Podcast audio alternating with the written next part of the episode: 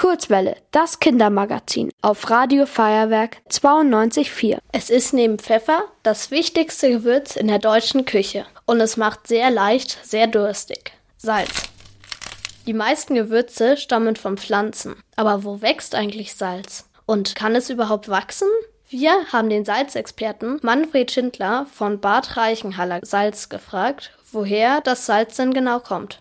Salz äh, stammt aus dem Urmeer und ist ca. 240 Millionen Jahre alt. Durch die Alpenfaltung entstanden Seen, die dann ausgetrocknet sind und auch im Gebirge eingeschlossen wurden. Und diese Salzstücke, man spricht bei uns von Salzstöcken, bauen wir ab. Aber wie kommt das bayerische Salz aus den tiefen Falten der Berge heraus?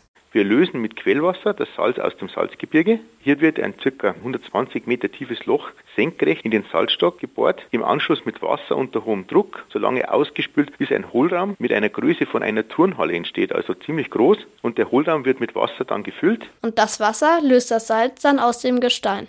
Die Salzwassermischung wird Sole genannt. Diese Art Salz abzubauen heißt deshalb auch nasser Abbau.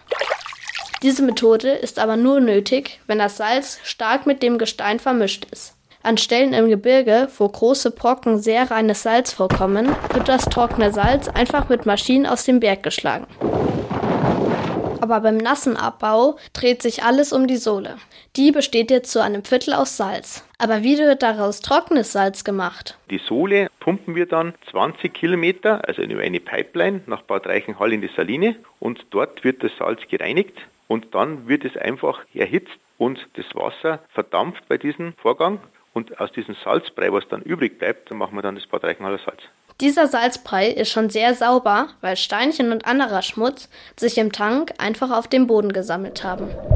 Das komplett trockene Salz wird dann in Kartons gepackt. Ihr wollt auch ins Radio? Dann macht mit bei der Kurzwelle. Schreibt einfach eine E-Mail an radio@feuerwerk.de.